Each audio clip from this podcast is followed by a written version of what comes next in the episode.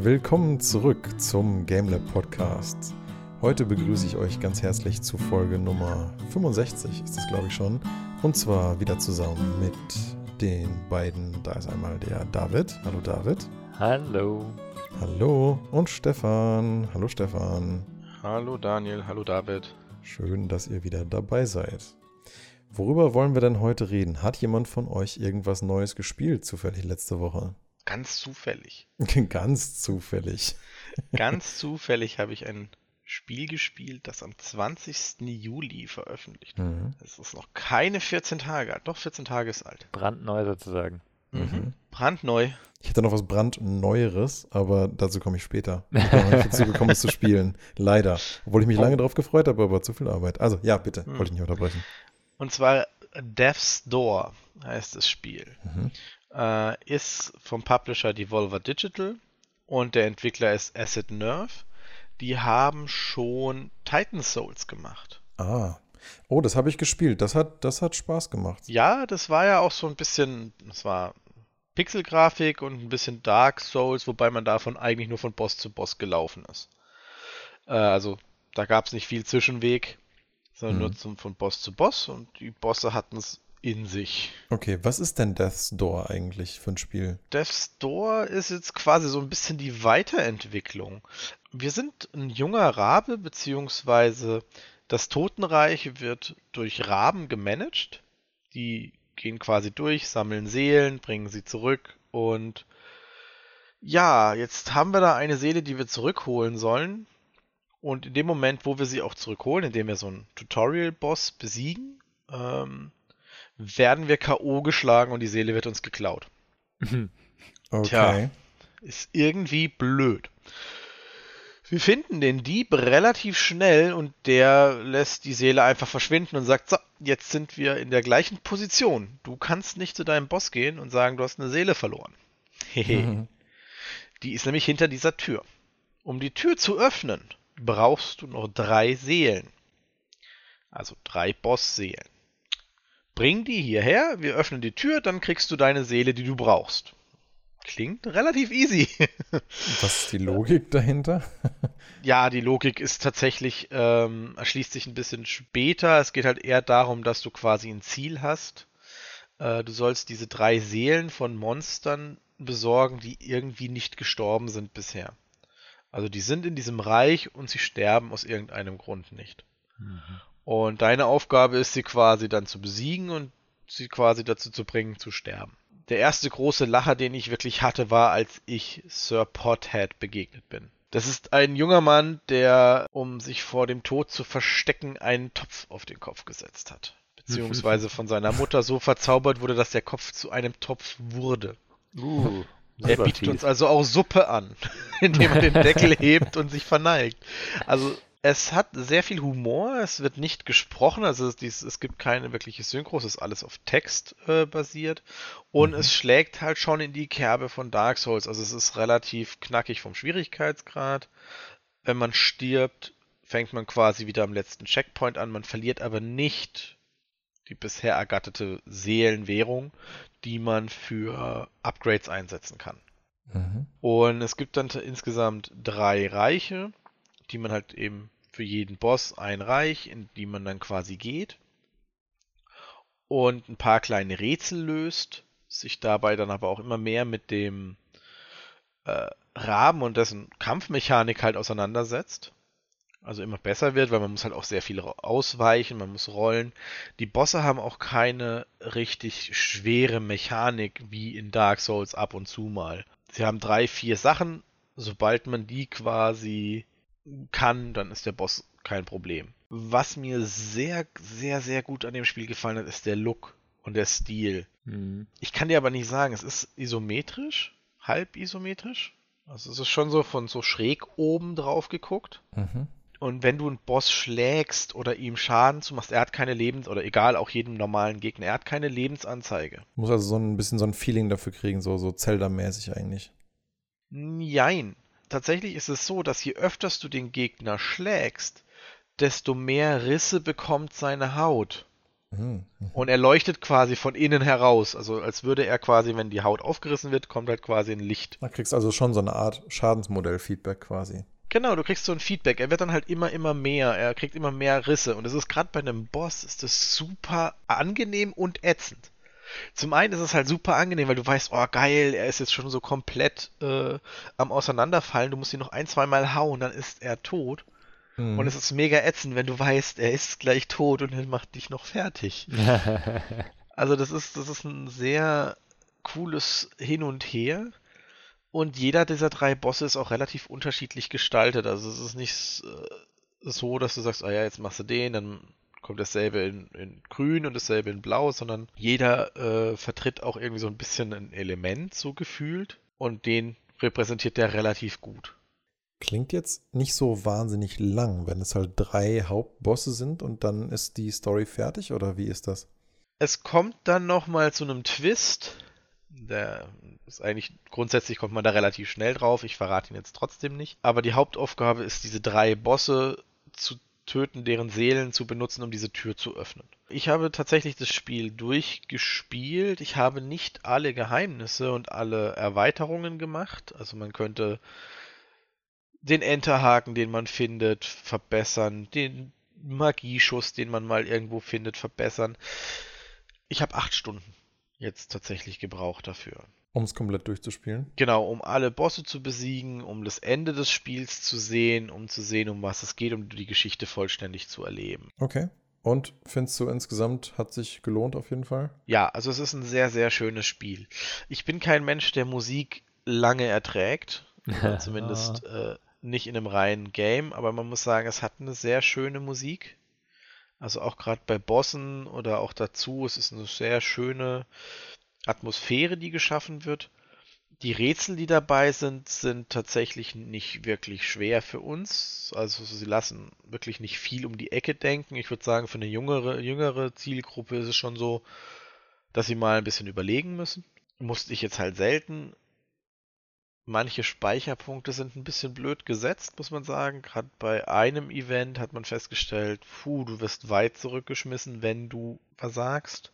Es hat Humor, also ich muss sagen, es hat 20 Euro kostet es gerade aktuell. Ich habe acht Stunden gespielt und würde sagen, das war vollkommen wert. Mhm. Das ist vollkommen in Ordnung. Ich würde jedem, der so mit dem Grafikstil, ein bisschen Humor, mit Controller spielen möchte und ein bisschen knackig kämpfen mag, das Spiel herzens empfehlen.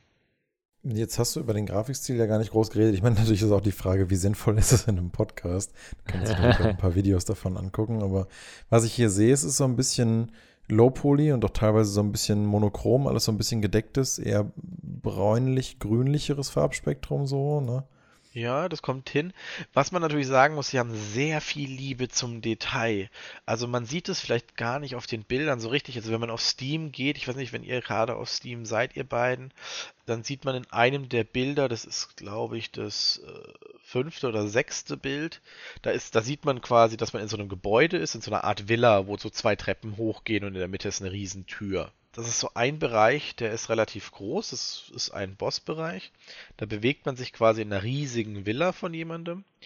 Und was man da nur ganz schwach auf dem Bild sieht, was aber im Spiel wesentlich stärker ist, der Boden ist poliert. Das heißt, man sieht die Spiegelung.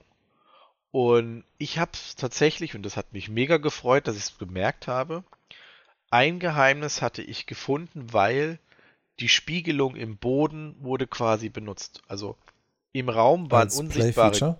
Genau. Im Raum waren unsichtbare Gegenstände, die ich nicht gesehen habe.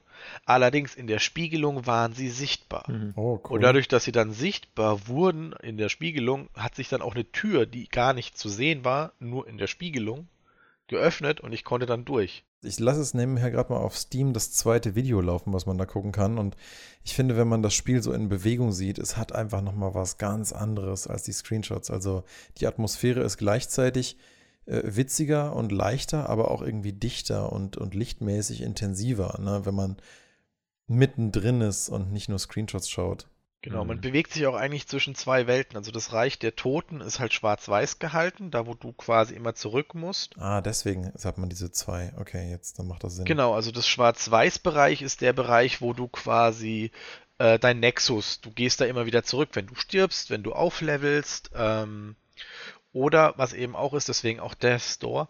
Jedes Mal, wenn du irgendwo einen, einen ähnlich wie bei Dark Souls, einen Feuer hast, also dein, dein Speicherpunkt, ist das auch für dich quasi in dem Fall eine Tür. Also diese Tür bringt dich zurück in dein, ins Totenreich und ist damit auch der Speicherpunkt. Mhm. Und deswegen auch Death's Door eigentlich, weil das so dein, deine Methode ist, überhaupt zu reisen oder was? Jein, also es hat noch andere Aspekte, die halt mit der Story ziemlich stark verbandelt sind. Aber man merkt, dass sie es halt egal von Anfang bis Ende benutzen sie diese Türen. Und man kriegt auch ein bisschen mit, wofür die Türen stehen. Und wenn man sich da ein bisschen mit beschäftigt, kriegt man mit, dass das da ganz schön viel Geschichte und viel Story drin steckt, die man aber wirklich dann auch selber lesen oder halt ja erfahren sollte, ohne dass sie irgendwie von jemandem erzählt werden. Ich fand sie tatsächlich sehr interessant. Mhm. War nichts Unbekanntes, äh, so ein bisschen, aber war auch nicht so, dass es schon 10.000 Mal gehört wurde. Aber es sieht wirklich sehr toll und unique aus. Also äh, wundert mich auch nicht so sehr, dass das jetzt von Devolver gepublished wurde. Es passt sehr gut in deren Portfolio. Also diese, ähm, dieser Mix so ein bisschen aus Low-Poly-Cuteness mit trotzdem einer gewissen Härte und Düsternis im Game und, und so sehr, sehr action-packed und auch wie das animiert ist und so. Ähm, ich finde, das passt eigentlich zu denen ganz gut. Äh, David, bist, du bist ja, glaube ich, auch ähm, gar nicht so abgeneigt, was Devolver Games angeht. Ne? Wäre Door, wäre das was für dich eigentlich? Ich habe das, so? hab das schon auf die Liste gestellt, als ich den ersten Screenshot gesehen habe. Ah, ähm, okay. ich, hab's, ich, ich, ich bin mir nicht so sicher, ob es mir vom Spiel so gefällt.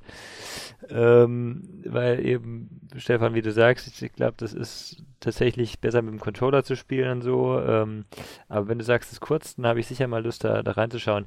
Ich ich würde nicht so übereinstimmen, dass er so 100% zu Devolver passt von der, vom Spiel her. Also okay. für mich ist Devolver meistens noch so ein bisschen ähm, aggressiver, sage ich mal insgesamt. Ne? Aber ich habe bei Devolver immer Hotline Miami im Kopf, deswegen ah, ähm, ja, ja. Äh, ist, ist schon so, der, der Hintergrund äh, für mich ein bisschen, äh, bisschen eingeschränkt, aber grundsätzlich ja. Aber es ist nicht unblutig. Also wenn ich mir das so ein bisschen angucke, es sieht teilweise schon so ein bisschen rabiat aus. Also ja. bei seiner ganzen Cuteness der Modelle an sich. Ja. Ist auf jeden Fall ein, also so, so, so Typ, ähm, ein, ein, so wie es sich anhört jetzt auch von dir, Stefan, ein kleines, schön abgeschlossenes, sehr viel mit Liebe gemachtes Spiel und das passt natürlich schon sehr gut zum Publisher auch, der da ja auch echt drauf achtet. Ich muss sagen, die Entwickler haben so viel Liebe zum Detail äh, bewiesen, wo ich, ich habe ich, ich hab eben auch nicht alles, also wie gesagt, ich habe es durchgespielt, ich habe jetzt nicht jedes Geheimnis erkunden wollen, aber allein schon, je weiter man kommt, dass man dann in seinem Totenbereich merkt, hey, ich habe da ja meinen eigenen Schreibtisch, weil man sieht auch auf den Bildern, äh, da, da gibt es diesen großen Raum und da sind ganz viele Schreibtische und ja, und dann siehst du, hä, du hast einen eigenen Schreibtisch. Woran siehst du das? Naja, die Gegenstände, die du unterwegs findest, werden dort abgelegt. Und die sind halt bunt, während du halt in einer Schwarz-Weiß-Welt bist.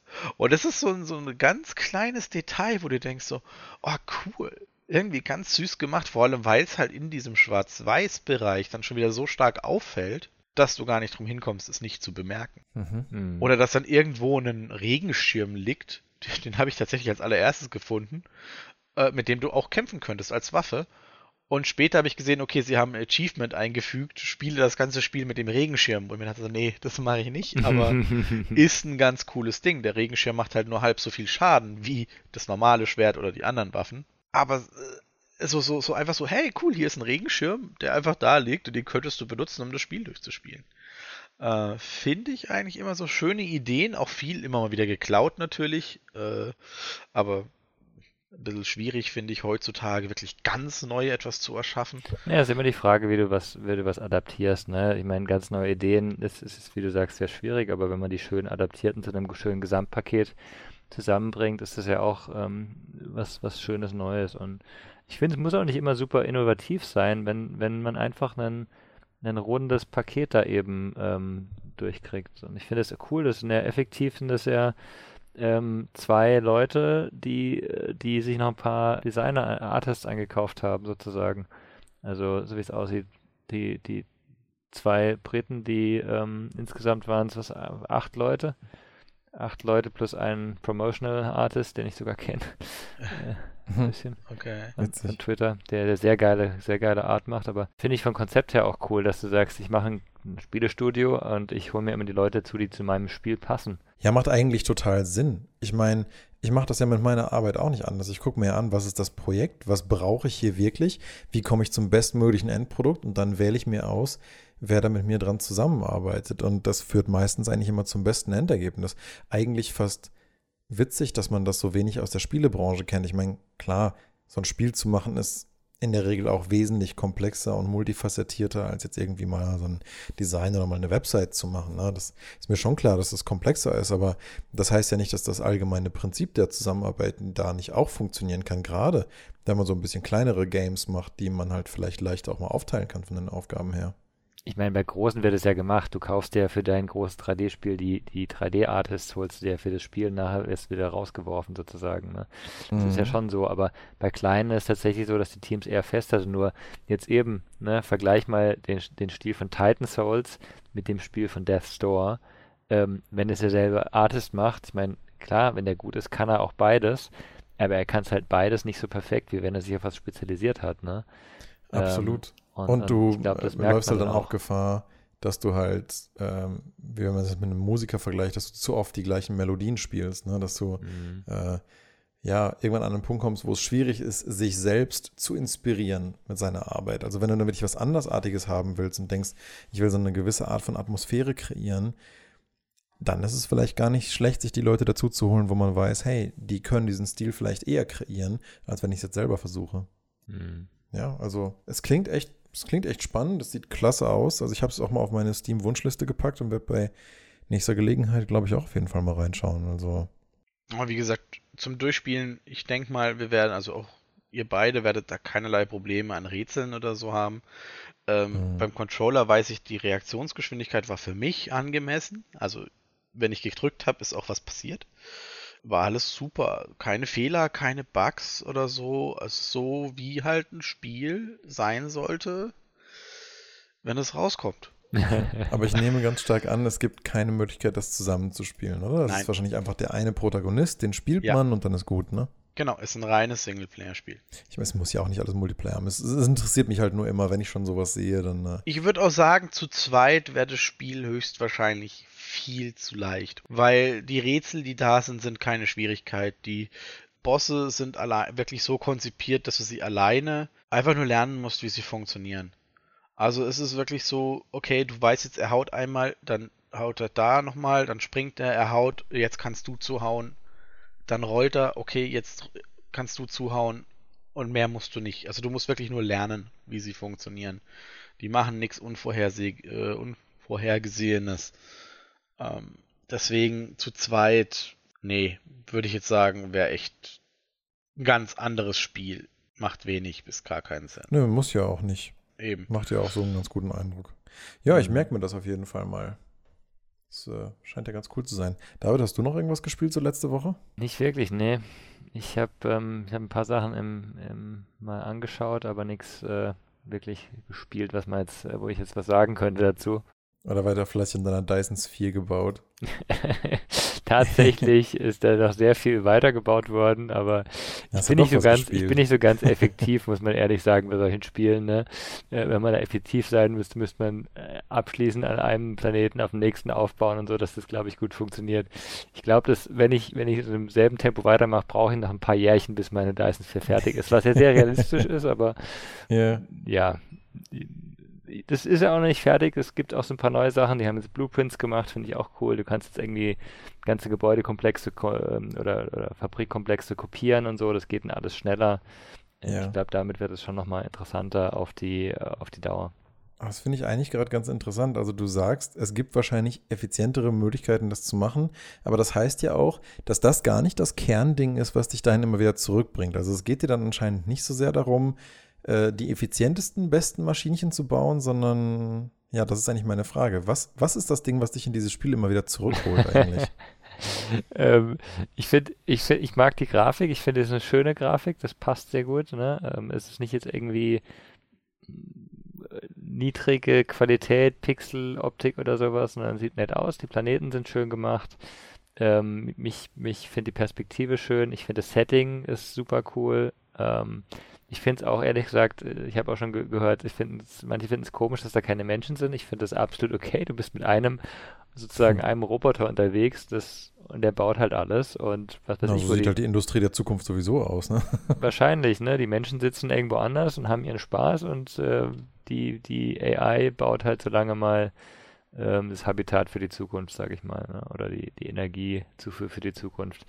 Mhm. Ähm, ich, ich, ich finde halt einfach super entspannend, einfach so ein Spiel. Du baust Schritt für Schritt, du baust hier mal ein bisschen, fliegst mal zum anderen Planeten, baust da nochmal einen Industriezweig auf, der dir nochmal Ressourcen liefert, dann hast du wieder einen Engpass dir hier und dort. Musst nochmal schauen, ob du was verbessern kannst. Es gibt schon so einen Effizienzgedanken natürlich irgendwo, aber du hast ja immer irgendwo einen, einen Schwachpunkt in so einer, in so einer Kette. Ne? Also, ob das jetzt die Ursprungsressourcen sind oder irgendwelche Schritte. Du musst halt immer schauen, wie du verbessern kannst. Du merkst, du hast dir irgendwas zugebaut. Ähm, und bei dem Spiel hat man halt einfach die, du hast keine begrenzende Ressource im Sinne von, sagen wir, bei SimCity hast du ja irgendwann kein Geld mehr. Ne? Ähm, und musst halt warten. Hier kannst du einfach irgendwo anders hin und sozusagen weitermachen, weil es wieder neue Ressourcen gibt. Ne? Das ist nicht so, dass es keine Zeit braucht, aber ähm, es ist, es ist schon sehr, ähm, sehr endlos vom, vom Endgame, sage ich mal. Ähm, ja, weiß nicht. Besser kann ich es, glaube ich, momentan nicht beschreiben. Ich finde es einfach super entspannende Sache. Ja, wollte ich gerade sagen, was ich dann nämlich raushöre, ist halt, dass es eigentlich für dich so eine Sache ist, wo du einfach gerne hin zurückkehrst, weil du dich gerne in dieser Welt aufhältst und dich damit beschäftigt hältst, so ein bisschen, ne, mit dem, was da zu tun ist, oder? Genau, das ist so, es ist so, ähm, ein bisschen vom Typ her, wie wenn jemand sagt, er schaut abends gern seine, seine Serie an, dann schmeiße ich hier Dyson Sphere an, da kannst du nebenbei auch mal, während irgendwas produziert und du wartest, auch mal irgendwie noch einen Artikel lesen mhm. ne, oder sowas. Ähm, kannst auch einfach mal was anderes machen, kannst nebendran auch tatsächlich irgendwie gerade Olympia schauen. Ne? Oder wie wenn jemand so abends gerne ein bisschen puzzelt irgendwie, ne? Eigentlich eher auch so einfach eine Sache. Vielleicht, ja. Die macht man gerne, weil es einem Spaß macht. Das ist zwar immer ein bisschen ähnlich, aber man kommt halt immer so ein Stückchen weiter. Hm, genau. Guter, guter Vergleich. Ja, ich sehe das nämlich, weil die Mutter meiner Freundin, die hat vor ein paar Wochen eine riesen Puzzle-Leidenschaft entwickelt und die macht jetzt jeden dritten Abend macht die ein tausend, mehrere tausend Teile Puzzle fertig. Das ist halt das Problem beim Puzzeln. Du bist halt relativ schnell fertig, wenn du mal gut bist. Ne? Und ja, genau. Du musst dann ständig neue Puzzle kaufen. Das, den Nachteil hast du ja glücklicherweise nicht. Du musst ja nicht ständig neue DLCs. Oh Gott, bring die nicht auf Ideen. ähm, aber so alle drei Tage musst du bezahlen. Achso, das ist einfach ein Abo-Modell. Ne? Ja. Das wäre ja mal cool. Ein Puzzle, das du dann mit DLCs erweiterst. Hey, du, also, ganz ehrlich? Echtes. Also, ich glaube, wenn wir nochmal so zehn Jahre in die Zukunft gucken, wenn halt diese ganzen, ich sag mal, organischen, gebogenen, energieeffizienten Displays, wenn die mal ein bisschen, wenn die mal ein bisschen populärer werden und, und, und, und einfacher und billiger produzierbar sind, könnte ich mir schon vorstellen, dass es vielleicht erst in so eine Richtung geht, wie ich sag mal, diese Harry Potter Zeitung oder das Display auf der Cornflakes-Packung und ja, wer weiß, vielleicht kannst du sogar irgendwann ein Puzzle kaufen, wo auf jedem Puzzleteil mehr oder weniger ein eigenes cleveres Display ist, das nicht viel Power braucht, das vielleicht, ja, dann, okay, eine Sache bräuchte es schon, aber das wäre auch nicht schwer zu lösen. Dann hättest du halt, müsstest du es immer auf einer gewissen Platte puzzeln. Und diese Platte, die, die, die per Induktion, die, die versorgt halt die Teile mit Energie, ne? Sodass sie dann halt ähm, dann auch entsprechend was anzeigen können. Aber das wäre ganz witzig. Das sind nämlich eigentlich Blankoteile, mit Displays drauf und die können dir eigentlich jederzeit ein neues Puzzle kreieren. Das Problem ist, wenn du viel puzzles, dann ähm, brauchst du die Bilder drauf nicht mehr, sondern hast einfach die Blankoteile und die passen zusammen. Ja, das. also tatsächlich, tatsächlich, wir, das, das letzte Puzzle, das ich gemacht habe, das war so ein, äh, weiß nicht, Marvel, kennt ihr vielleicht so ein Marvel mit allen möglichen Marvel-Charakteren. Das habe ich das erste Mal gemacht, nebendran das. Mhm ne, wie man es immer schön macht, schaust dir die, die Verpackung an und suchst da irgendwelche Leute. Beim zweiten Mal habe ich es ohne Verpackung gemacht. Beim dritten Mal habe ich es umgedreht. Umgedreht. Und das äh, habe ich tatsächlich nicht mehr fertig gemacht, weil es mir irgendwann doch zu nervig war. Aber ähm, mhm. das geht auch. Wenn du genau weißt, wie die Teile aussehen, wenn du die alle schon 50 Mal angeschaut hast, dann geht ja, das klar. irgendwann mal. Ja, okay, okay. Und wenn man das Puzzle quadratisch macht und du weißt halt nie in welcher Ausrichtung, dann hast du zumindest vier verschiedene Versionen, die. Das, das ist halt die Sache. Man könnte sich ähm, mit, mit digitalen Teilen sehr coole, ähm, sehr coole Sachen vorstellen, dass du eben tatsächlich einfach nicht so Puzzleteile hast, sondern einfach quadratische Displays, die trotzdem mhm. aneinander passen müssen. Und dann hast du eben keinen Anhaltspunkt mehr anhand der Form, was echt ein super, super wichtiger Teil ist bei Puzzlen, sondern musst nur anhand der Muster gehen. Ne? Ja, und wenn du es dann eher auf einer, sagen wir mal, magnetischen Induktionsplatte puzzeln würdest, hättest ja. du auch nicht das Problem, dass es nicht hält. Ja. Weil das ja eher so das Ding wäre mit einfach quadratischen Teilen. Aber das ließe sich ja prinzipiell so lösen. Also ich finde die Idee nicht, do nicht doof. nee, nee, also ich glaube, das kommt auch, oder halt alternativ, was äh, vielleicht ein bisschen die Haptik dann verlassen lässt, verlassen lässt, aber vielleicht haltbarer ist. Einfach wenn, wenn große Displays nochmal günstiger werden. Ein großes Rolldisplay oder so, dass du ausrollst und mhm. hast dann halt ein digitales Puzzle drauf. Das, ich ich habe das schon mal auf dem Tablet gesehen, aber da fand ich es halt irgendwie langweilig, weil da musste rein und raus. Ja. Das ist irgendwie Quatsch. Aber wenn du wirklich so, so auf dem Tisch was hast, why not? Ja. Ich persönlich finde, es hat schon nochmal eine andere Qualität, auch so Teile in der Hand zu haben ja. und auch dieses unvergleichliche haptische Erlebnis, all das Teil in die passende Form zu drücken. Das kannst du halt digital einfach nicht nachmodellieren. Das ist, es sieht zwar auch optisch dann belohnend und cool aus, wenn irgendwie das erste Mal, ich das damals, glaube ich, auf dem N64 mit einem Puzzle im Banjo Kazooie, und wenn das schön gemacht ist und die Teile, wenn sie wirklich perfekt passen, dann auch in die Gesamtfläche überblenden und du das Gefühl hast, da setzt sich jetzt wirklich ein ununterbrochenes Bild durch zusammen, dann kann das schon eine andere Art von Benefit haben, aber wirklich so dieses Gefühl, ja. Da kannst du noch so viele Click-Sounds designen, wenn du es halt dann reindrückst oder so. Das ist einfach, glaube ich, doch nicht so ganz das Gleiche. Ja, das ist aber das Problem mit der, mit, mit, mit der Puzzle-Idee mit Quadraten. Das ist halt mhm. auch nicht dasselbe, ne? Also. Ja, ja. Und ich glaube auch, diese Mustererkennung mit ähm, tatsächlich ist was, was an sich schon nochmal ähm, Teil des Erlebnisses sein muss. Mhm. Ja, also im Prinzip musst du eigentlich das Teil, irgendwie musst du dann digital emulieren, dass sich jemand einen Teil wirklich gut anguckt, schaut, wo könnte das denn hinpassen und es dann findet. Das ist ja eigentlich der kleine Freudemoment, bevor du es dann halt hinlegst, dass du halt eigentlich vom Hinlegen schon weißt, ach so, dahin. Und weiß ich nicht, ich habe noch nie so ein großes digitales Puzzle in der Form gemacht, müsste ich vielleicht mal ausprobieren. Ja, oder ähm, es, es gibt halt dann irgendwann die Technik, die es nicht mehr digital macht, sondern tatsächlich mit, äh, was weiß ich, Shape-Shifting-Teilen oder so. mit so Nano, ja. mit so Nanopartikel-Puzzles. Oder in der virtuellen Realität. Ja, eben VR, wenn, wenn die Haptik mal irgendwie in VR funktioniert, warum nicht, ja? Oder dann ja. halt noch weiter gedacht, hier Neurolink, also wir sind jetzt bei Sword Art Online schon wieder. Äh, da bist du dann in der virtuellen Welt und könntest da dann puzzeln. Ich weiß jetzt nicht, ob das zielführend ist, sich in eine virtuelle Welt zu begeben zum Puzzeln, aber. Auch. Es gibt schlimmere Sachen, die du da machen kannst. Da würden sich bestimmt Leute finden. Ja, absolut. Total. Ja, Daniel, hast du denn noch was gemacht, außer ähm, virtuelle Puzzle, die du nicht gemacht hast? Also ja, wenn du jetzt nicht, wenn du jetzt nicht konkret gefragt hättest, hätte ich jetzt versucht, eine Überleitung zu machen von dem Thema, dass du ja offensichtlich das immer wieder spielst, weil du dich darin ja irgendwie wohlfühlst und gerne da so Zeit in dieser Welt verbringst. Und es gibt ja auch Sachen, die Stefan und ich immer mal wieder spielen, einfach weil man dann, warum auch immer, doch wieder gerne zu diesem Spiel zurückkehrt. Und so haben wir jetzt beide, ich glaube, bestimmt so 40, 50 Stunden pro Charakter in unserer aktuellen Diablo 3 Demon Hunter gesteckt. Mhm. Wir haben festgestellt, wenn, wenn wir beide denselben Charakter spielen, geht es echt sauber und schnell von der Hand. Ja, vor allem das, das Gute ist halt. Ich glaube, so viel Zeit habe ich gar nie in Diablo 3 investiert.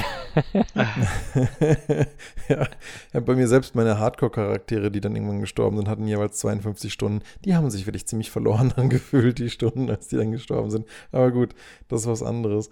Wir haben die aktuelle Season gespielt auch eigentlich, würde ich sagen, komplett durch. Ich habe, ich weiß nicht, Stefan, wie weit du bist, aber ich habe die Season-Reise komplett fertig. Für wem das jetzt gerade vielleicht nicht sagt, die Season-Reise sind acht verschiedene Etappen oder neun, acht oder neun verschiedene Etappen, in denen du verschiedene Herausforderungen machen musst. Du musst zum Beispiel einen, mehrere Sets komplettieren, du musst halt bis auf eine gewisse Schwierigkeitsstufe schaffen, du musst halt verschiedene Herausforderungsportale meistern, du musst halt von den und den Sachen so und so viele Mal gefunden und gemacht haben und weil du halt einfach mit einem Charakter wieder auf Level 1 startest, sind es natürlich auch gewisse Herausforderungen. Das geht, würde man jetzt denken, nicht so wahnsinnig schnell. Also mhm. ich glaube, ich hatte meine Seasonreise nach 72 Stunden, nachdem die Season losging, fertig. Aber man muss es jetzt auch nicht so übertreiben. Man muss ja auch nicht so viel Zeit reinstecken. Aber in der Regel sind die jetzt halt schon von den Normalspieler, denke ich, schon relativ gut zu holen. Also da steckt man halt mal irgendwie eine Woche oder so ein paar Abende rein und dann hat man das auch. Aber für mich ist der Reiz da tatsächlich eher auch darin, das halt mit Leuten zu spielen, wie jetzt als Stefan in dem Fall, ähm, um sich einfach ein bisschen miteinander zu unterhalten und das Game halt so ein bisschen nebenher laufen zu lassen. Also da ist jetzt auch nicht so sehr das Spiel selber die Motivation, auch wenn es natürlich vom Gameplay immer noch Spaß macht, sondern ja, einfach so ein bisschen der kommunikative Aspekt an der Stelle. Ich wollte gerade sagen, ist das nicht auf Dauer für euch? Ähm, ich meine, ihr habt jetzt fast jede Season gespielt, oder? Und ihr spielt mhm. jedes Mal das Spiel von Anfang bis Ende durch. Ne? Mhm. Mindestens einmal. Könnte Oder? man so sagen. Also es gibt halt diesen Abenteuermodus. Wir spielen die Story eigentlich nicht, wir spielen diesen Abenteuermodus, da geht das ein bisschen flotter. Aber da ist ja noch mehr Wiederholung dann drin, oder? Ähm, ja. ja, es ist eigentlich noch repetitiver. Ich spiele tatsächlich manchmal, wenn es mich zu sehr anödet, dann würde ich nochmal die Story. Und es gibt auch ein paar Erfolge, die kann man nur hinkriegen, wenn man die Story spielt, glaube ich aber die sind halt so dermaßen kackschwierig. Ich habe es einmal versucht, weil ich irgendwie so ambitioniert war und dachte, komm, das kriegen wir irgendwie hin. Das war aber letzte Season, Stefan. Ich weiß nicht, ob du dich noch erinnerst. Da war nämlich eine der möglichen Herausforderungen, die man sich aussuchen konnte zu machen. Schaff irgendwie den Story-Modus in einer Stunde. Mhm. Und ich war so, ja, easy. Mit dem Hunter ist man so schnell, da ballert man sich einfach durch und zack, zack, zack, hat man schnell die Story abgeschlossen auf dem höchsten Schwierigkeitsgrad. War nicht so?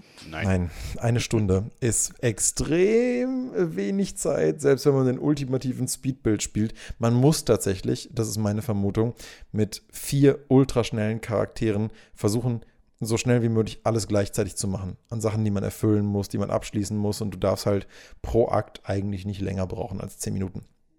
Und das ist wirklich verdammt wenig Zeit, weil du manche Sachen einfach ablaufen musst. Du musst halt gewisse Wege einfach mal gegangen sein. Du musst manche Dinge, die halt auf der Map randomized sind, halt auch einfach finden. Und also ich habe das noch nie geschafft in unter, ich glaube, einer Stunde 50 oder so war, glaube ich, mal mein Bestes alleine. Aber es ist halt wirklich, ja. nee, hast schon recht. Es ist eigentlich noch mehr Wiederholung. Wir spielen diesen Abenteuermodus und grinden uns dann mehr oder weniger hoch. Und dann, wenn man auf dem Maximallevel ist, dann grindet man für Equipment und dann grindet man für magische Edelsteinchen und dann grindet man dafür, dass das Equipment dann noch besser wird in uralt, dass man es dann verzaubern kann mit den Steinchen, die man dann grindet, damit die. Warum spielen wir das nochmal? Also man muss sagen, ähm, natürlich interessieren uns auch die Season-Ziele, die hm. mal gut, mal schlecht sind, also die Season-Verbesserung, weil mit jeder Season probiert Diablo 3 auch Sachen aus. Mhm. Mittlerweile kann man sogar vermuten, dass es natürlich so Sachen sind, wie kommen die an? Kann man die vielleicht ins Vierer implementieren oder nicht? Und da sind es zum Beispiel, letztes Mal war es so, dass der KI-Begleiter ähm, statt nur Ring und Amulett und eine Waffe ein komplettes Equipment bekommen konnte. Und bestimmte legendäre Gegenstände hatten einen zusätzlichen Vermerk, also ein zusätzliches Wort. ausstrahlen, glaube ich, heißt es auf Deutsch. Mhm. Und wenn das da ist, kannst du das quasi, dieses Item deinem Begleiter geben und der Effekt von diesem Item wird auf dich übertragen. Strahlt auf dich mit aus, sozusagen. Genau. Und das ist natürlich schon eine sehr interessante Mechanik. Blöd nur, dass wir zusammen spielen wollten. Das heißt, und wenn man zu zweit spielt, sind halt die Begleiter nicht mehr da. Das hat uns da letztes Mal halt dann so, okay, im Endeffekt haben wir von dieser Season, von dieser Neuerung nichts.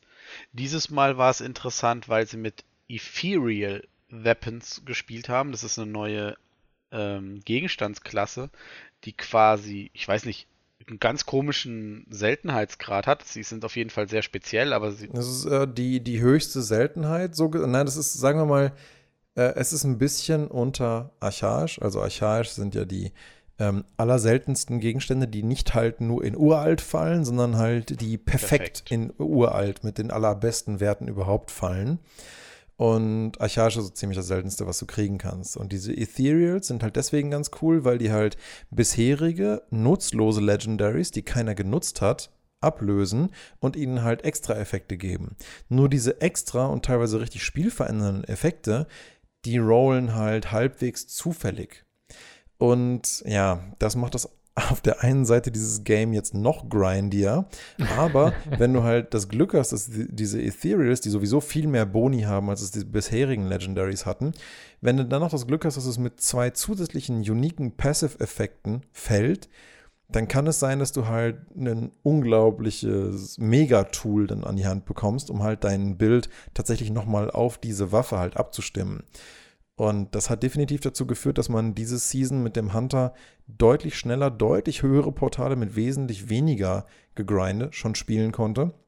Und das fand ich eigentlich soweit ganz cool. Und diese neuen Waffen durch ihre uniken Skills, ähm, die man normalerweise eher in seltenen Set-Boni findet, die, die haben schon nochmal echt eine spielverändernde Komponente. Und Blizzard hat sich halt überlegt, hey, wie wäre es denn, wenn wir den letzten Season-Buff, also das letzte Season-Extra, nämlich mit diesem Begleiter, äh, Ausstrahleffekten und dass man ihn komplett equippen kann, wenn wir das einfach ins normale Spiel übernehmen.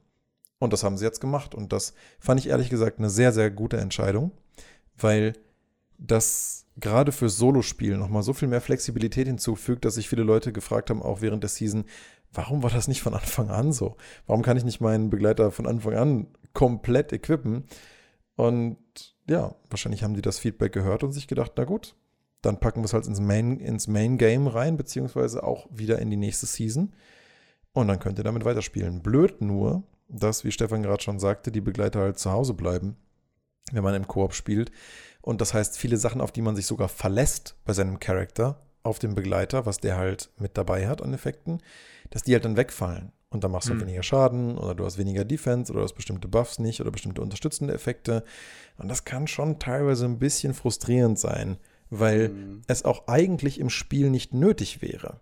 Es haben sie zwar zu Beginn eingeführt, dass der Begleiter halt weggeht, wenn du halt andere Mitspieler dabei hast. Nur das Ding ist, man macht mittlerweile so krass viel mehr Schaden als der eigene Begleiter, dass der Begleiter sowieso vollkommen irrelevant ist, außer für seine passiven Effekte und die Skills, die er mit dabei hat.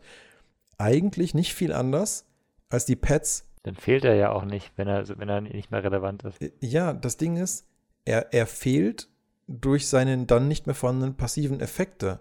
Also er, er macht halt keinen Schaden und er kann halt eigentlich auch fast nichts tanken, aber er gibt hier halt einen definitiven strategischen Vorteil, den du halt anderweitig nicht bekommen kannst im Game.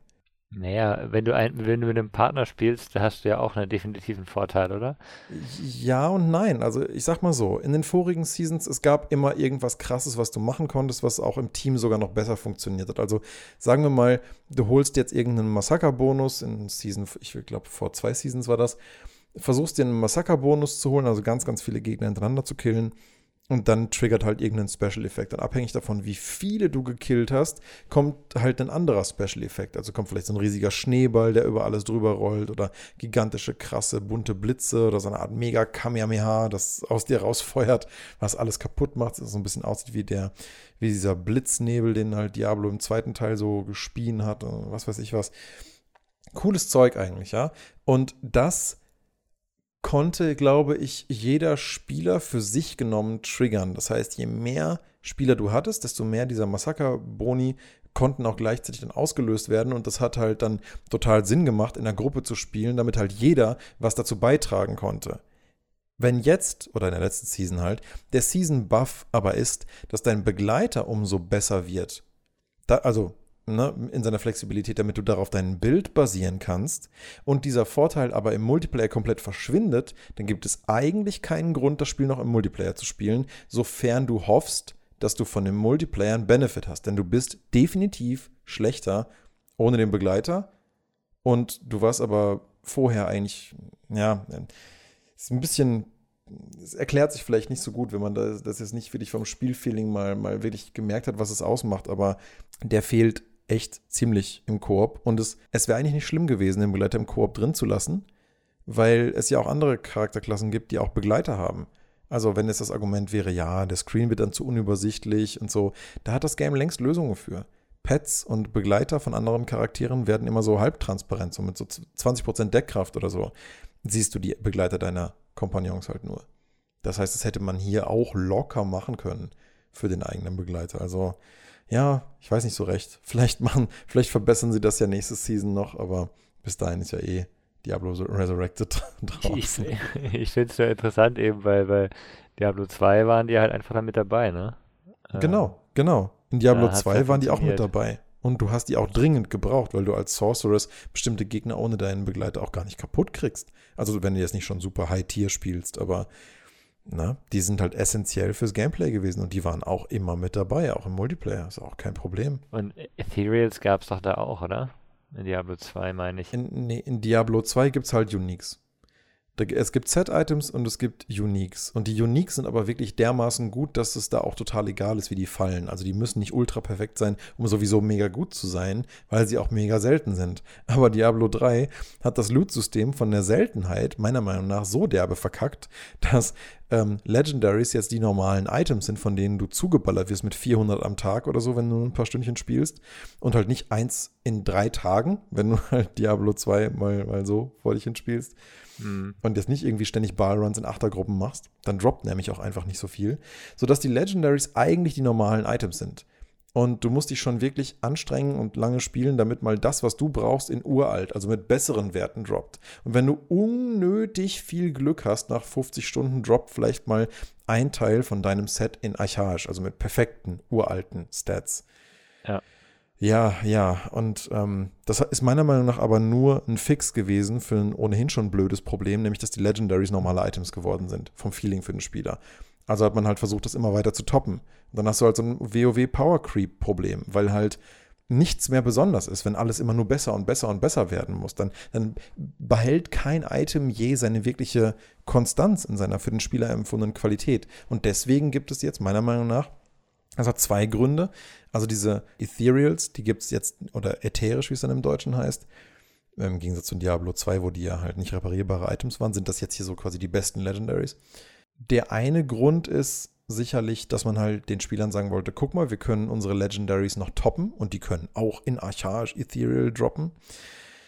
Und der andere Grund ist, dass man halt mit Ethereals gerade in Diablo 4 so ein bisschen mit rumspielt und ausprobiert, ob sich das Konzept eignet und ob die Leute das gut finden. Und wahrscheinlich haben sie sich gedacht, na gut, dann nehmen wir halt Diablo 3 so ein bisschen als Spielwiese, um zu gucken, wie die Leute auf diese Items reagieren, wie sich das wirklich spielt, was es für Spielerdynamiken hervorruft.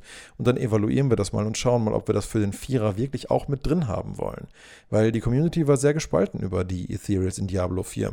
Manche haben gesagt so, hey, ganz ehrlich, wenn diese blöden Ethereals dann auch mit zufälligen Passives droppen, dann freust du dich doch wieder über kein einziges einziges Legendary, weil dann fällt dir schon so ein Legendary-Item und dann musst du auch noch die ultra, ultra Glückschance haben, dass es dann auch noch mit den richtigen Passives für deinen Bild rollt. Und das ist meiner Meinung nach eines der großen Design-Fails von Diablo 3. Also, das Smart Loot-System war ja auch nur nötig, weil der Loot generell einfach zu schlecht war.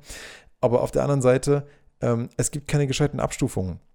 Es ist alles Müll, ja. Weiß, blau, gelb, normal Legendary, ist alles Müll. Ja? Das ist das riesen Design-Fail-Problem von Diablo 3. Und in, in, in ähm, ich weiß noch, in Diablo 2, wenn dir relativ früh mit Level 8 oder so ein blauer Ring droppt und da ist Faster Cast Rate drauf, das ist so selten der Fall, dann kannst du dir sicher sein, dass du den garantiert mit Level 80 auch noch anhast, wenn dir bis dahin nicht zufällig so ein Ding in Gelb zumindest mal droppt. Aber es gibt einfach Kontexte, in denen du blaue und gelbe Items in Diablo 2 immer auch bis in die höheren Level anziehen wirst, weil sie einfach gut gefallen sind. Mhm. Aber sobald du dann mal, was weiß ich, dann doch einen Stein von Jordan findest oder so, natürlich ziehst du sofort deinen Ring aus und packst den rein. Natürlich ist das Teil viel geiler als alles, was du wahrscheinlich vorher hattest, außer vielleicht für eine Faster Cast Rate Source oder ein Hammerdin. Aber gut, ähm, zu viel Details. Und, und genau das kann Diablo 3 halt nicht. Da haben sie es einfach irgendwie ein bisschen verbockt. Ja. Ich glaube, vieles von dem, was Diablo 3 gerade äh, am Anfang verbockt hat, beziehungsweise was sich halt bis jetzt nachzieht, ist halt das echt Auktionshaus gewesen. Weil das bringt halt dazu, dass du immer bessere Items brauchst und das kriegen sie halt bis heute nicht. Also es zieht sich quasi wie so eine Welle nach. Ich weiß schon ein bisschen, was du meinst. Es, äh, während des Auktionshauses hat sich halt dieses Spielerphänomen etabliert. Ich muss jedes Item auf die absoluten perfekten Werte feintunen, damit ich wirklich was mit meinem Charakter anfangen kann. Und das hast du nur geschafft übers Auktionshaus, um da wirklich zu filtern nach der perfekten Wertekombination und die halt für hunderte Millionen Gold dann dort rauszukaufen. Und dieses krasse, oh, ich muss meine Items perfektionieren, Paradigma, falls du das meinst, ja, das zieht sich bis heute durch. Das Schlimme ist, dass sie das zu dem Kernprinzip der Schwierigkeit gemacht haben. Es gibt nicht mehr den Punkt, und da hat mir Diablo 3 damals am meisten Spaß gemacht, habe ich ja schon mehrfach erwähnt, es gibt nicht mehr den Punkt, wo du Inferno fertig haben kannst. Es gibt nicht mehr normal Albtraum, Hölle, Inferno. Gibt es ja nicht. Sondern du kannst einfach die Schwierigkeit beliebig immer weiter nach oben skalieren. Du kannst ja auch unendlich Paragon-Level immer weiter leveln. Und für mich ist das, ja, das ist genau das Ding, worauf ich halt keinen Bock habe. Ne? Dann habe ich nämlich das Gefühl, egal wie lange ich spiele, ich komme niemals an einen Punkt, wo ich das Gefühl habe, jetzt habe ich es geschafft. Und das habe ich bei Diablo 2 jedes Mal. Ne? Jedes Mal, wenn ich in Diablo 2 einen Charakter anfange, dann weiß ich, nach einer gewissen Zeit werde ich den letzten Endboss in, auf Hölle gekillt haben. Und dann kann man vielleicht noch diese Über Überbosse versuchen. Und ja, dann hat man es halt geschafft. Wenn dein Charakter das hinbekommt, dann hast du halt das Schwierigste im Game geschafft. Und das ist an sich ein cooles Erlebnis. Und auch das geht's in Diablo 3 nicht. Also auch das geht da nicht. Wir spielen es ja aber nicht zum Durchspielen, wir spielen es zum Unterhalten. Das ist halt die Frage, wollte ich gerade fragen, Stefan, wie, wie, ist es denn für dich jetzt, äh, die, die, die Season gewesen insgesamt? Also ist es, hat es sich denn gelohnt, jetzt die Zeit reinzustecken, auch eben im, im nicht nur vom Spiel her, sondern auch ähm, zum Unterhaltungswert nebenbei, sag ich mal? Also von diesen 50 Stunden würde ich jetzt sagen, haben wir beide so jeweils, also jeweils 50 Stunden und davon haben wir 30 oder sagen wir mal vielleicht 35 Stunden gemeinsam gespielt. Und diese mhm. 35 Stunden haben immer Spaß gemacht. Ich spiele super mhm. gerne mit Daniel. Wir haben endlich wieder die Zeit gefunden zu spielen und dabei halt dann auch noch zu quatschen. Über Gott und die Welt oder uns über die Items aufzuregen. Ähm, darum geht es mir dann bei dem Spiel tatsächlich hauptsächlich. Ich habe auch gedacht, eigentlich für uns wäre so ein Spiel wie, keine Ahnung, Craftopia eigentlich ideal, weil du bastelst irgendwas, äh, kannst aber auch ein bisschen kämpfen, kannst irgendwie machen, was du willst, aber auf der anderen Seite wird es halt vielleicht doch irgendwann mal langweilig. Hat halt immer dieses, okay, du hast halt deine zwei Tage Action danach, oder sagen wir mal, wenn man nicht so, äh, so, so, so verrückt ist und in zwei Tagen 16 Stunden Diablo 3 spielt, ähm, dann, dann kommt man dann schon länger mit aus. Und wenn man das einfach benutzt, um sich zu sehen, wenn man sich halt nicht sehen kann, finde ich super. Also dafür ist Diablo 3 genial. Weil du rennst halt mit deinen vier Tasten, die du alle 10 Sekunden mal drücken musst und die rechte Maustaste gedrückt halten, rennst du da durch und kannst halt so, ey, und? Wie ist das Wetter bei euch im Norden? Ach, cool, ah, da ist eine Bossgruppe, ah, tot, cool, und? Wart ihr unterwegs? also, es bietet sich halt echt schnell an, äh, einfach nur zu quatschen dafür. Ja, was ich daran dann halt einfach, also ich sehe das genauso, was ich da halt dran schade finde, ist, dass man so schnell das Gefühl hat, die Luft ist halt wieder raus. Ich finde das total cool, die Zeit, die man da zusammen spielt und ich mache das auch total gerne. Was mich einfach stört, ist, dass du nach vier Tagen das Gefühl hast, das war es jetzt schon wieder. Jetzt hast du deinen kleinen Endorphin-Rush gehabt, jetzt hast du die Season durch, jetzt hast du deine Belohnung, deine neuen Transmogrifications, oder Flügel oder was auch immer man freischalten kann, hast du dir geholt. Aber irgendwie das war es dann auch schon wieder. Ne? Man merkt dann sogar, während man zusammen spielt, eigentlich ist jetzt so ein bisschen die Luft aus dem Game wieder raus. Ne? Und das ist, ich würde mir da irgendein Game wünschen, dass man halt mal so regelmäßig zusammenspielen kann, wo halt man nicht einfach so schnell das Gefühl hat, Mensch, ist die Luft schon wieder raus. Aber das clasht natürlich so ein bisschen mit meiner Antipathie gegenüber Endlos-Games. Ich wollte gerade ähm, sagen, wir können gerne Minecraft wieder mal spielen, sozusagen. Dann äh, bist du in einem Endlos-Game, wo du immer was Neues machen kannst und immer den ja. anderen Mod spielen kannst oder immer weiterbauen kannst, aber das ist halt nicht, nicht dein Spielstil halt eigentlich von der Art. Ja, aber also geht so. Also ich habe ja Minecraft auch immer mal wieder hier und da mit Freunden gespielt. Ähm, bei mir ist es tatsächlich bei Minecraft, warum ich das nie lange spielen kann, mich zieht ästhetisch nichts in diese Welt. Hast du mal mit, mit, äh, mit visuellen Mods gespielt, die das ja, anpassen? Ja, ich glaube, das, ich weiß nicht, ob das mit meinem PC hinkriegt, der kann ja kein Raytracing und so. Ich habe gesehen, wie das bei meiner Freundin aussieht, da sieht das wirklich sehr schick aus. Mit den ganzen Licht- und Wassereffekten, das, das hat auch irgendwie was. Ähm, ja, mich, ähm, mich begeistern halt mehr so Welten, die halt wirklich nach einer fantastischen, echten Welt aussehen. Und bei Minecraft, egal mit welchen Shadern du es auch immer spielst, es sieht halt immer nach dieser es ist halt immer diese, diese Basteloptik. Und nicht, dass mhm. das was Schlechtes wäre, aber in so eine Art von Welt zieht es mich emotional halt nicht rein. Da sitze ich dann halt nicht und denke mir so, Mensch, ich will jetzt noch mal rein in die Welt von Dragon Quest oder Death Stranding oder ja. Ja. Ne, was weiß ich, irgendwie sowas in die Richtung. Und das ist, ist, halt einer meiner Hauptmotivatoren, warum ich dann gerne was weiterspiele. Was ist denn mit so einer Welt wie, wie No Man's Sky oder sowas? Also die, wo du halt wirklich viele auch viele Möglichkeiten hast, äh, ne, zu erkunden oder zu bauen mhm. oder auch zu kämpfen und visuell auf jeden Fall anders? Ich denke schon. Ich kann da, mich da jetzt nicht qualifiziert zu äußern, weil ich No Man's Sky nie gespielt habe. Ich hatte es aber vorbestellt, weil ich gehofft, also ich hatte es ja damals, bevor ich es dann gecancelt hatte, vorbestellt, weil ich gehofft hatte, dass No Man's Sky genau das sein könnte. Kollaborativ durch ein Universum zu reisen, da gemeinsam Dinge aufzubauen und zu entdecken in einer Welt, die irgendwie auch noch ästhetisch ansprechend ist und so weiter. Und dann kam das ja raus und dann hat das irgendwie mit der Ästhetik nicht zu dem gepasst, was ich gehofft hatte. Dann hatte das Ding keinen funktionierenden Koop-Modus. Dann schien das alles irgendwie so ein bisschen beliebig endlos zu sein. Und ja, deswegen habe ich dann irgendwie so mental halt an den Rand geschoben. Aber eigentlich vom Grundkonzept, wenn mir das jetzt heute jemand pitchen würde, No Man's Sky, wäre das, glaube ich, eher was, wo ich sagen würde, Mensch, dem, dem sollte man eigentlich dann schon mal eine Chance geben. Ich bin mir nicht sicher, wie, der Status des Koop-Modus ist, aber eigentlich haben sie da schon nachgelegt, ne? Ich glaube, man kann das jetzt äh, recht vernünftig zusammenspielen. Das ist ja auch so eine Sache, weswegen mich ja Star Citizen so angefixt hatte, weil ich das einfach schon so geil fand, einfach nur mit jemand anders zusammen auf deinem eigenen Spaceship rumzulaufen, dich zusammen vorne ins Cockpit zu setzen und dann einfach irgendwie äh, rauszufliegen ins Weltall, ja. Und dann ist das Ding mal unterwegs, kannst einen Autopilot anschalten und dann gehst du, keine Ahnung, hinten ins, ins in ein anderes Deck von dem, von dem Schiff und machst dann da irgendwas, während du noch da Leute mit dabei hast. Also das sind so Arten von explorativen, kollaborativen Erlebnissen, weswegen ich ja immer noch hoffe, dass Star Citizen irgendwann mal fertig wird. Weil generell so dieses Weltraum-Exploration auf Planetenreisen, dort vielleicht selber was aufbauen, das ist eigentlich ein Ding, auf das ich ultra Bock habe, so auf dem Papier. Aber das muss dann halt irgendwie, das muss mich auch fesseln und da muss ich dann auch ja, das ist halt was, bei No Man's Sky hat mich halt diese teilweise auch die Beliebigkeit der Viecher oder halt die arge Buntheit der Planeten auch so ein bisschen abgeschreckt, muss ich sagen. Sonst wäre das vielleicht tendenziell eher was gewesen, wo ich spontan gesagt hätte, ja. Du, du bist aber schon sehr wählerisch, ne? Ich weiß, Fallout ist dir zu grau und äh, No Man's Sky ist dir zu bunt.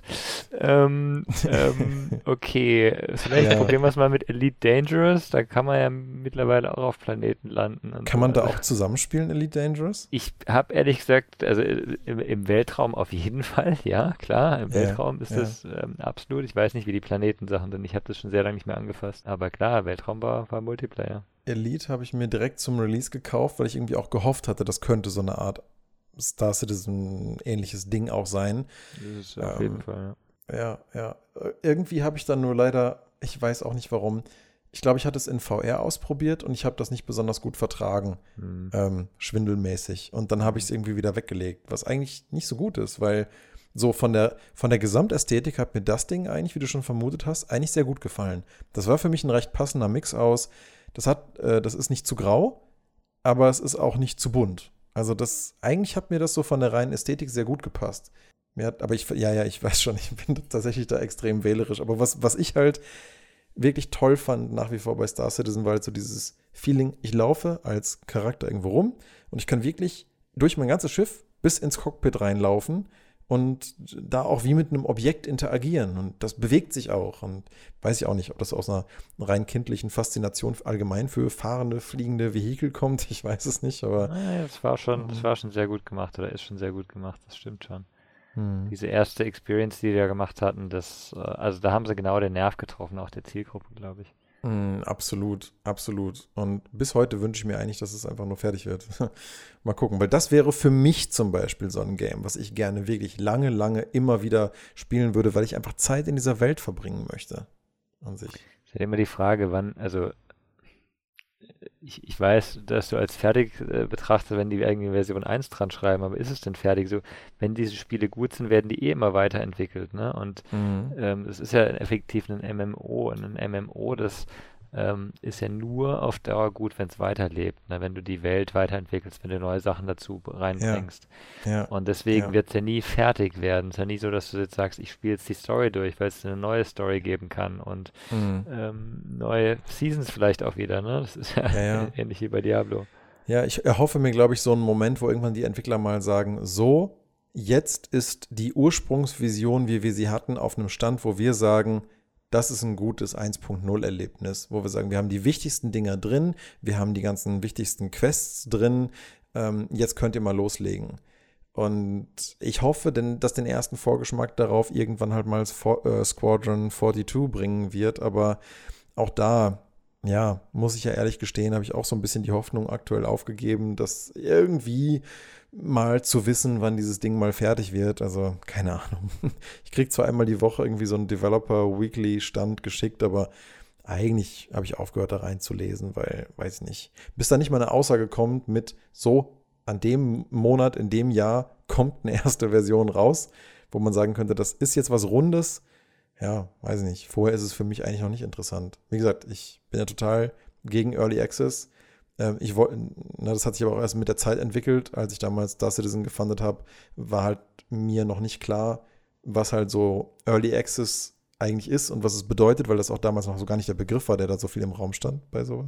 Star Citizen ist noch mal ein bisschen, äh, bisschen extremer, ne? Also ja. die Probleme, die wir mit den meisten Early Access Spielen haben, ist eher, dass sie nicht funktionieren, unfertig sind und das kannst du Star Citizen nicht anlassen, dass es nicht funktioniert. Das, was ja. da ist, funktioniert, aber es ist halt noch nicht fertig, ne? Ja, genau und das macht mich halt einfach so wahnsinnig dabei, weil alles, was da ist, finde ich großartig, aber ich will nicht anfangen, wenn ich nicht weiß, ob mich auch ein zumindest teilkurat kuratiertes Erlebnis erwartet, von dem jemand gesagt hat, so, das erste Drehbuch ist jetzt mal fertig. Und ja. das ist halt, worauf ich irgendwie so ein bisschen warte. Ja. Vielleicht, ähm, vielleicht können wir es ja so machen. Ich, ich schaue mal in äh, ein paar dieser Spiele nochmal rein und ähm, äh, versuche mal herauszufinden, ob das zu einem gewissen Grad so ist, dass du es vielleicht doch spielen willst, vielleicht auch zusammenspielen willst, weil ich fände es auch mal interessant. Mhm. Ne, ich weiß nicht, Stefan, hast du irgendwas von denen, Elite vielleicht irgendwie? Es gab es doch mal sicher mal irgendwo im Sale oder kostenlos oder so. Das weiß ich nicht, aber ich habe dieses andere noch, äh, wo wir zuerst drüber geredet haben, No Man's Sky. No, no Man's Sky. Mhm. Weil das hat sich gut entwickelt, meines Wissens. Also die Reviews mittlerweile sind richtig gut. Ja, also das, das ist schon lange so. Also der Multiplayer ja. hatten sie ja schon vor längerer Zeit. Sie haben mittlerweile ziemlich, ziemlich viel und sie sind immer noch dran. Auch das ganze Bausystem soll wohl ganz cool sein. Also gut, vielleicht sollten wir dem demnächst einfach mal eine Chance geben. Jetzt habe ich natürlich gerade wieder einen Sale verpasst, weil ich warte die ganze Zeit darauf, dass dieses Game irgendwann mal 19,99 kostet auf Steam, aber es wird immer nur auf 29,99 reduziert. Ich weiß nicht, warum das meine Schmerzgrenze ist, aber. No Man's Sky? Ja. Oh, das war doch schon sicher billiger da. Nee, ich habe das schon seit Ewigkeiten auf meiner Wunschliste, aber. Na, jedenfalls habe ich auf jeden Fall grundlegend Bock, halt irgendwie sowas dann mal zu spielen. Da können wir uns ja gerne mal wieder zu verabreden und mal gucken. Und, ähm, ja, sehr gerne. Ja, klar gerne. Machen wir das doch. Gut, dann würde ich sagen, dann lass es doch dabei einfach erstmal belassen für die Woche. Ähm, war, ja, war ja wirklich wieder viel Verschiedenes dabei. Und Death, äh, Death's Door, Death, mein Gott, ist das doof auszusprechen im Deutschen. Death's Door werde ich mir, glaube ich, bei Gelegenheit auch mal angucken. Das sah ja wirklich auch ganz fein aus, was du da, mhm. was du da so, äh, jetzt wollte ich gerade sagen, was du gezeigt hast, aber hast ja gar nicht, äh, so beschrieben hast und ich mir nebenher angeschaut habe. Das, äh, ja, fand ich ja ganz cool aus. Alles klar. Äh, dann ja, wieder vielen Dank an euch beide. Und da würde ich sagen, bis zum nächsten Podcast. Bis dann. Bis dann. Ciao, ciao. Tschüss. Jo, ciao.